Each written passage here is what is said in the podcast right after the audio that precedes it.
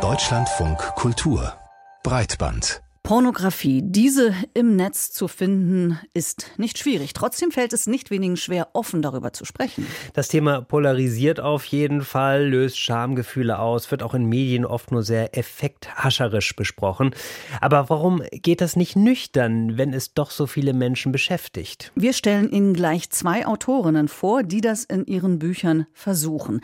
Sie schreiben unaufgeregt über Pornografie im Internet und welchen Einfluss sie auf die Gesellschaft hat. Vor Vorher gibt uns aber unser Kollege Dennis Kogel eine kleine Einführung in das Thema Online-Pornografie und für den natürlich sehr unwahrscheinlichen Fall, dass Sie damit vorher schon mal Berührungspunkte hatten. Dennis hat ein paar Zahlen, die Sie auf jeden Fall überraschen werden. Es gibt da dieses Meme, diesen Witz, der seit 20 Jahren zur Netzkultur dazugehört. Das Netz ist für Pornos da. Das besingt eine haarige Monsterpuppe im Musical Avenue Q. Und da steckt Wahrheit drin. Pornos sind eine wahre Macht im Netz. Über drei Milliarden Besuche im Monat verzeichnet etwa die größte Plattform weltweit X-Videos von Menschen, die ein bisschen mehr yes. und oh. in ihrem Alltag wollen. Das sind so viele Besuche, dass Porno-Plattformen damit zu den Top 20 der meistbesuchten Webseiten der Welt gehören. In Deutschland etwa wird Pornhub mehr besucht als die Tagesschau. Oh. Und sehr wahrscheinlich auch länger. More. More. Im Durchschnitt verbringen Menschen knapp 10 Minuten auf einer Porno-Plattform. Selbst die New York Times kommt nur auf etwa 5 Minuten pro Besuch. Und die Plattformen wachsen. 2014 bot X-Videos seinen Besuchern nur etwa 5 Millionen Videos voller. Oh. 2022 waren es schon 10 Millionen Videos. Und diese Videos werden geschaut. In England ergab eine Umfrage aus dem Dezember 2022, dass über 80 Prozent junger Männer und etwa 60 Prozent junger Frauen Online-Pornografie konsumieren. Das Geschäft mit der Online-Pornografie boomt. Doch wie viel Umsatz die Branche generiert, ist nicht bekannt, denn die Firmen halten ihre Einnahmen oft über Firmengeflechte geheim. Es gibt nur Schätzungen im Milliardenbereich. Doch bei allem Erfolg. Die Online-Porno-Industrie steht auch unter schwerer Kritik. Schlechte Arbeitsbedingungen der Darsteller, gewalttätige Videos und oft genug landen auch Filme auf den Plattformen, die keine Pornografie sind, sondern Missbrauchsmaterial. Das auch noch von Jugendlichen gesehen werden kann. In der Bundesregierung und auf EU-Ebene wird jetzt überlegt, verpflichtende Ausweiskontrollen im Netz einzuführen, um Jugendliche vor solchem Material zu schützen. Ein anderer Vorschlag kommt aus der Pornobranche selbst. Feministischer, ethisch produzierter Porno. Und dann sind wir zur Tat geschritten und haben einen öffentlich-rechtlichen Porno produziert. Jan Böhmermann hat es letztes Jahr vorgemacht. Das ZDF-Magazin Royal hat die feministische Pornoregisseurin Paulita Pappel beauftragt. Herausgekommen ist ein Film, der weniger klingt nach Ja, gern, aber warum liegt hier überhaupt Stroh? sondern so. How does it feel? Oh yeah, feels really good. Was mir lieblich. Mit Darstellern, die sich fragen, ob sich alles gut anfühlt und safer Sex praktizieren. Aber kommen solche Filme wirklich an?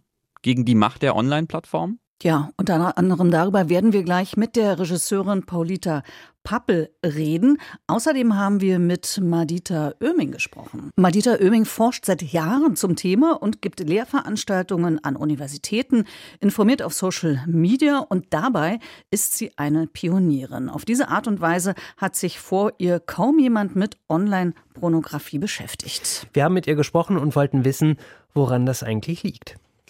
Es gibt die verschiedensten Hürden, das zu tun, was ich gerade tue, also öffentlich über Pornos zu sprechen, auch wissenschaftlich darüber zu sprechen. Auch mir wurden immer wieder ja, Steine in den Weg gelegt, davon abgeraten, dieses Thema zu verfolgen.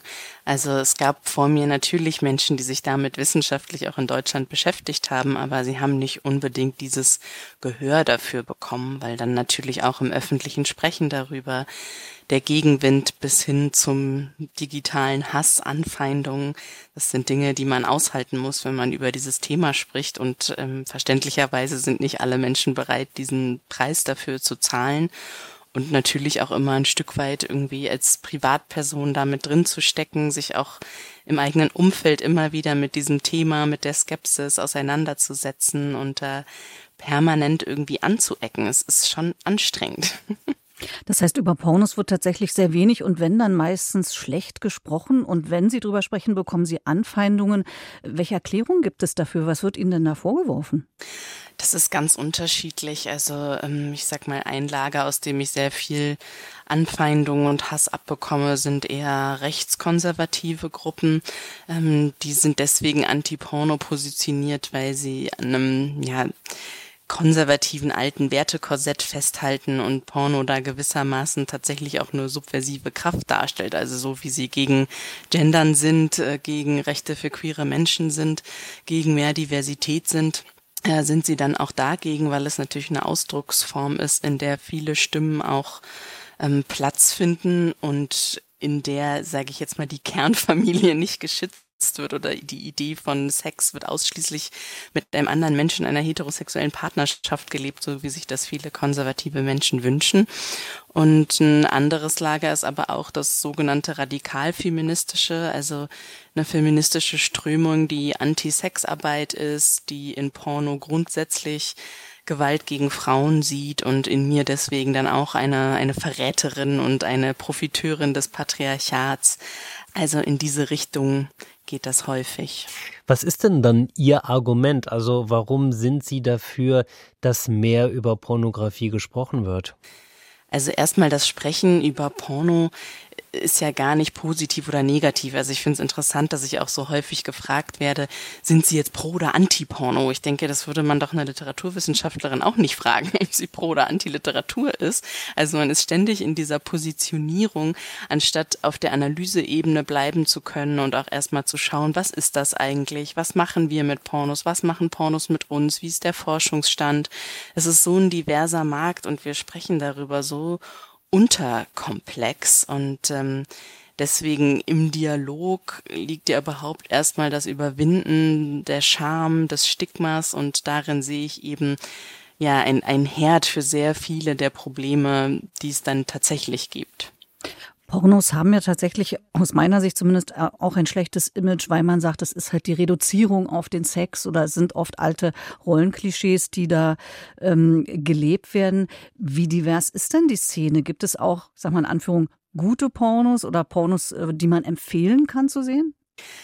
Also von der Formulierung gute Pornos nehme ich immer so ein bisschen Abstand, weil das für mich so subjektiv ist. Also ein guter Porno ist ein Porno, der mich erregt und das liegt natürlich dann im Auge der BetrachterInnen. Aber grundsätzlich muss man sagen, dass heutzutage, es gibt gar nicht mehr den Porno. Das ist so ein riesiger Markt, ein riesiges Medium alle Menschen, die ein Smartphone haben, können ähm, Pornos produzieren. Plattformen wie OnlyFans machen heute einen sehr großen Teil der Pornoindustrie aus. Also wir haben ja gar nicht mehr dieses klassische Studiosystem. Und gerade in diesen Amateurbereichen oder Profi-Amateurbereichen finden sich dann natürlich auch sehr diverse Inhalte, weil sehr verschiedene Menschen mit verschiedenen Körpern, verschiedenen Sexualitäten sich zeigen und dort auch gesucht und gefunden werden. Insofern ist es insgesamt ein viel vielfältigeres Genre, als das in der öffentlichen Unterhaltung oft den Anschein hat. Ich fand ja auch interessant, Sie haben gerade gesagt, erstmal über die Pornografie reden. Das heißt ja jetzt ja auch nicht äh, Pornografie propagieren, sondern erstmal zu gucken, was es da so gibt und natürlich auch die Ängste, die damit verbunden sind. Und eine dieser Ängste war ja, dass heute, wo man so niederschwellig an Pornografie rankommen kann, auch Jugendliche, da möglicherweise eine Generation Porno heranwächst, die dann vielleicht auch ein gestörtes Verhältnis zur Sexualität hat. Was sieht man denn da mittlerweile wissenschaftlich? Was für Einflüsse gibt es da oder gibt es die gar nicht? Grundsätzlich kann man sagen, dass die Datenlage, also die Forschungsergebnisse wesentlich entspannter sind als der öffentliche Diskurs über jugendliche Pornonutzung. Also gerade auch in den Zahlen zur Jugendsexualität, die alljährlich erhoben werden, da zeigen sich keine drastischen Veränderungen. Im Gegenteil, Jugendliche haben eher später ihre ersten sexuellen Erfahrungen, verhüten immer verantwortungsbewusster etc.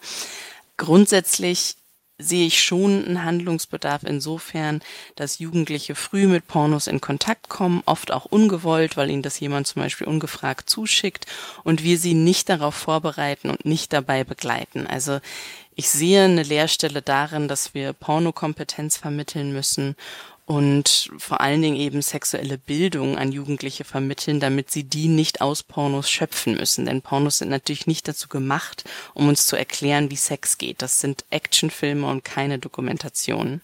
Genau, Pornokompetenzförderung ist ein Schlagwort Ihrer Arbeit, also Aufklärungsarbeit an Schulen. Können Sie sich vorstellen, heißt das äh, Pornos in Schulen schauen? Das ist allein gesetzlich gar nicht möglich, weil man ja nicht mit minderjährigen Personen Pornos gucken kann, ist aber auch gar nicht notwendig, um das zu vermitteln, was ich als Pornokompetenz bezeichnen würde. Darin geht es vor allen Dingen darum, um eine, ja, eine gattungsspezifische Medienkompetenz, also zu verstehen, das ist ein Medium, das ist Fiktion, das ist gemacht und dementsprechend die Unterschiede zwischen Pornosex und dem Sex, den Jugendliche selbst haben oder haben werden, zu verstehen. Also je größer das Bewusstsein für die Fiktionalität von Pornos, desto kleiner ist die Möglichkeit, da negative Effekte wie zum Beispiel Performance-Druck oder ähnliches äh, bei den Jugendlichen aufzubauen und gleichzeitig eben deutlich zu machen, Dinge wie zum Beispiel Safer Sex oder Konsenspraktiken sind nicht im Porno zu sehen und gehören trotzdem in eine gesunde, einvernehmliche Sexualität hinein das kann ja auch ganz unaufgeregt funktionieren. Ne? Also ich erinnere mich an eine eigene Biologielehrerin, die ich hatte. In der neunten Klasse war das, glaube ich, wo dann eben auch Sexualkunde, so hat man das damals noch genannt, auf dem Lehrplan stand und die dann gesagt hat, nicht alles, was ihr irgendwann vielleicht mal in Pornos äh, sehen werdet, ist der Realität. Das ist eben auch einfach eine gemachte Wirklichkeit.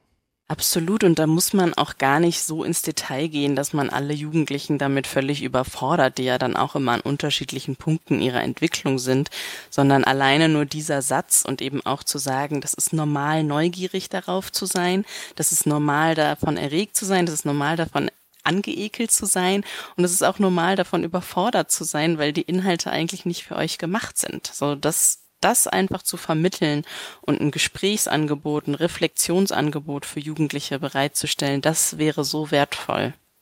Worin sehen Sie die Chancen, wenn offensiv mit dem Thema Pornografie umgegangen würde? Was würde das mit den jungen Menschen machen? Also zum einen sehe ich das auf einer individuellen Ebene, dass einfach Sexualität einen anderen Stellenwert in unserer Gesellschaft braucht, Lust einen anderen Stellenwert braucht und vor allen Dingen eben auch der Solo-Sex. Also Masturbation ist die gesündeste, ungefährlichste Form von Sexualität. Und ich würde mir wünschen, dass wir das viel mehr normalisieren, vor allen Dingen auch für alle Geschlechter und das auch als einen gesunden Teil und eigenständigen Teil unserer Sexualität anerkennen. Und konkret in Hinblick auf Pornos tragen einfach sehr viele Menschen Scham und Schuldgefühle mit sich herum, haben schlechte schlechtes Gewissen bei ihrer Masturbationsroutine und das meistens völlig unbegründet. Und das äh, würde ich Menschen gerne nehmen. Auf einer größeren gesellschaftlichen Ebene sehe ich im Moment einfach eine rückschrittige Bewegung. Es wird immer mehr zensiert, die Gesetze werden strenger, äh, rechte Gruppen werden lauter, Anti-Sexarbeitspositionen werden lauter. Also das hängt ja alles miteinander zusammen und das beobachte ich schon mit Bauchschmerzen. Es gibt ja natürlich auch Produktionen, die sind jetzt ähm, wahrscheinlich einfach nicht gut oder da würde man sagen, die Inhalte lehnt man komplett ab. Lässt sich da auch irgendwie vielleicht auf die Pornoindustrie Einfluss nehmen, wenn man darüber nämlich anfängt zu diskutieren, was jetzt vielleicht Inhalte sind, die ja wünschenswerter oder vielleicht qualitativ besser sind? Absolut. Also wenn wir die ganze Branche einfach nur verteufeln, dann können wir gar nicht unterscheiden zwischen, sag ich mal, guten Playern und schlechten Playern dieser Industrie. Und ein ganz wichtiger Aspekt davon ist auch für Pornos zu bezahlen. Also es ist ein guter Schritt, um die Industrie zu verbessern, um sicherer zu sein, dass die Inhalte, die ich sehe, auch wirklich einvernehmlich veröffentlicht worden sind im Vergleich zu kostenlosen Tube-Sites, wo ich gar nicht weiß, wer eigentlich irgendwas hochgeladen hat. Aber um bereit zu sein, für Pornos zu bezahlen, brauchen wir auch erstmal eine gesellschaftliche Unterhaltung, in der Pornos einen gewissen Wert haben und wir uns auch nicht dafür schämen. Denn wenn ich permanent Panik habe, dass das irgendwo auf meiner Kreditkartenabrechnung auftaucht oder ich vielleicht in meiner Partnerschaft das äh, geheim mache, äh, dann wird das nicht passieren. Und deswegen gehört auch da für mich Scham abbauen, Stigma abbauen ins Zentrum, damit wir dafür bezahlen und damit die Industrie verbessern können. Sagt Madita Oeming. Ihr Buch Porno, eine unverschämte Analyse bietet schon mal eine Grundlage, um unaufgeregt über das Thema zu sprechen. Paulita Pappel sieht das Ganze aus der Macherinnenperspektive. Sie ist selbst Darstellerin und Regisseurin, Mitgründerin einer Produktionsfirma für Pornos und Gründerin einer Online-Videoplattform für echte Paare bzw. Menschen, die sich sexuell zueinander hingezogen fühlen und ihre Videos auch gerne mal teilen wollen. Auch Paulita Pappel hat ein Buch geschrieben, Porno Positiv heißt es. Und wir haben mit ihr gesprochen. Und als erstes haben wir sie gefragt, was aus ihrer Sicht ethische Pornografie ist, denn das ist ein Begriff, der in der Diskussion immer wieder auftaucht. Ethische Pornografie ist ja nichts anderes als ein Marketingbegriff. Letztendlich, Pornografie hat eine, einen, einen, sehr schlechten Ruf in der Gesellschaft. Ähm, die Medien stellen die, die, die Pornografieindustrie sehr schlecht da. Die Wahrheit ist, die Pornoindustrie ist an sich eine legale Industrie und weil es aber eben so einen schlechten Ruf hat, hat sich ja in den letzten Jahren das Begriff ethische Pornografie ähm, sozusagen marketingtechnisch durchgesetzt, um sich zu distanzieren von diesen ähm, ja, Vorwürfe und Vorurteile, die gegenüber der Industrie sind. Aber Sie machen doch schon Sachen anders, als man das jetzt vielleicht von so ganz konventionellen Pornos kennt. Also diese Pornos, die ich jetzt im Kopf habe, vielleicht, wo alle immer Lust haben, alle immer können und äh, wo Sex dann oft vielleicht auch eher eine sportliche Disziplin ist, oder?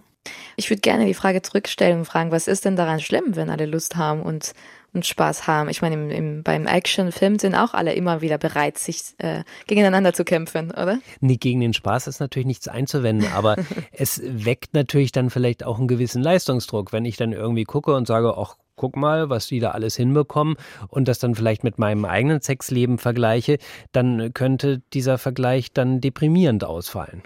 Naja, Pornografie ist in erster Linie ein Unterhaltungsprodukt. Wenn ich mir ne, genannten Actionfilme anschaue und das vergleiche mit meinem echten Leben, würde ich auch sagen, ach, mein Leben ist so ein bisschen langweilig. Also ich, ich springe aus keinen Fenstern raus, ähm, entdecke keine geheime Pläne von irgendwelchen Staaten, also und so weiter und so fort.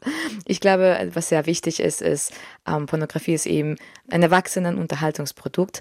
Äh, dementsprechend müssen die Körper, die ich da sehe und die Handlungen, die ich da sehe, nicht dementsprechend, was meine, mein privatem Sexleben ähm, ist, ähm, dass es, ich glaube, dass das müsste eigentlich selbstverständlich sein. Ich glaube, da müssen wir einfach offener über Pornografie reden, auch äh, offener über die Produktions- ähm, und vielleicht auch über ne, gewisse Tricks und gewisse ja, Sachen, die eben die sechs Profis, sage ich jetzt mal, in der Vorbereitung auch tun, um eben ne, diese, diese Leistung zu erbringen. Genauso wie Jonglierer oder ne, beim Chamäleon in Berlin, die Menschen monatelang trainieren und, und, und proben und sich vor jede Vorstellung dehnen und nochmal ne, eine strenge Diät haben und so weiter, ist es ja nicht anders in der Pornografie.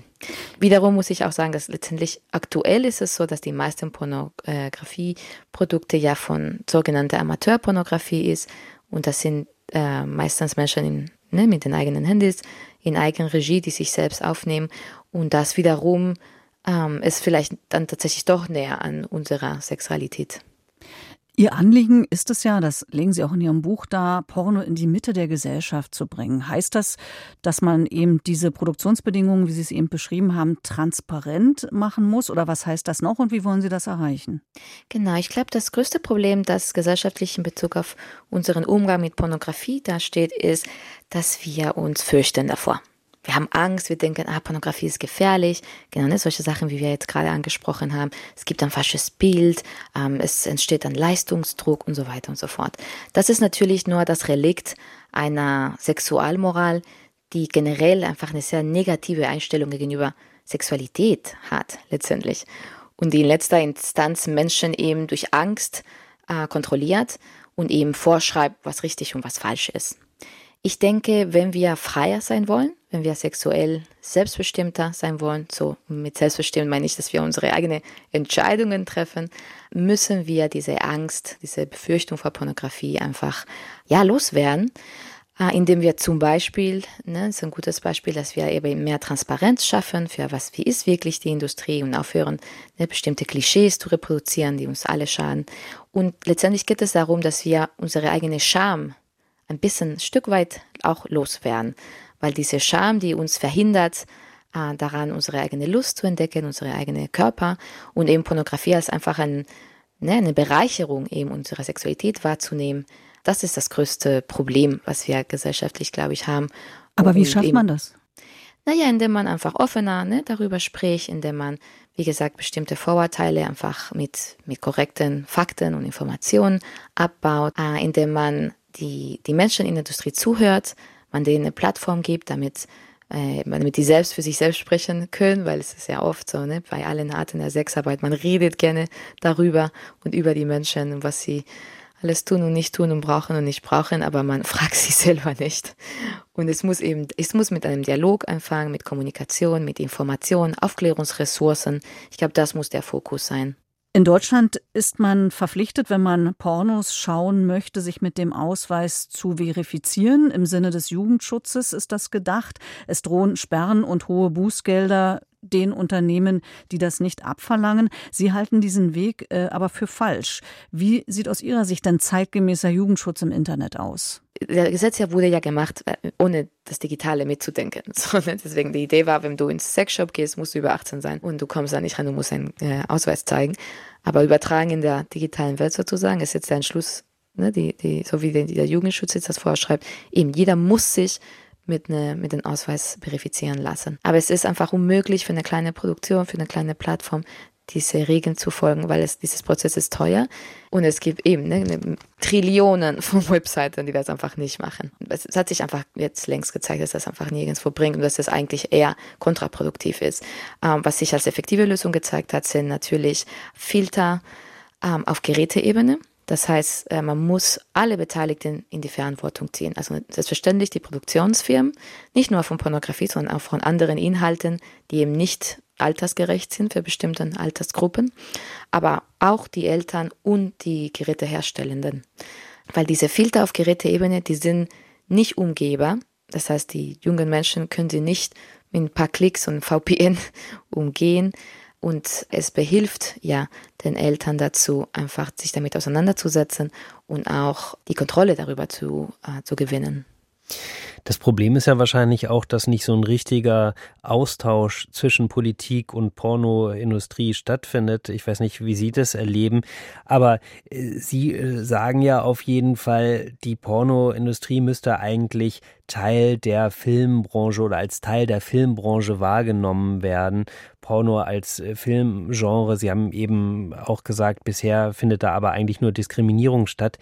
Was äh, wäre denn damit erreicht oder was würde man damit erreichen, wenn da so ein gewisser Grad der Normalisierung stattfinden würde? Ich glaube, das Problem ist ja, niemand will der Pornopolitiker werden, ja, weil es ist einfach ein unbeliebtes Thema. Ähm, also beliebt nur für die Menschen, die eben das äh, eher verbieten wollen oder in Richtung weitere Diskriminierung gehen wollen. Für Menschen, die vielleicht sich da eher ein unbeschwerteren, ne, konstruktiven Umgang wünschen, da ist nichts drin für die, weil damit gewinnt man keine, ne, keine WählerInnen. Ne, Im schlimmsten Fall gewinnt man nur irgendwie den schlechten Ruf sozusagen, dass man eben der Pornopolitiker ist.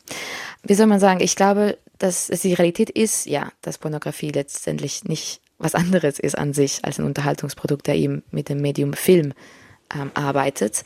Ähm, ich glaube, wir haben da ganz gute Beispiele, zum Beispiel bei der Gaming-Industrie, woran wir uns orientieren können. Ähm, in den 90ern war ja auch vor allem in den USA, aber auch in Deutschland die Diskussion darüber, sind Videospiele schlecht für die Jugend und ähm, fördern sie Gewalt oder, oder, und so weiter und so oder falsche Rollenbilder und so weiter und so fort.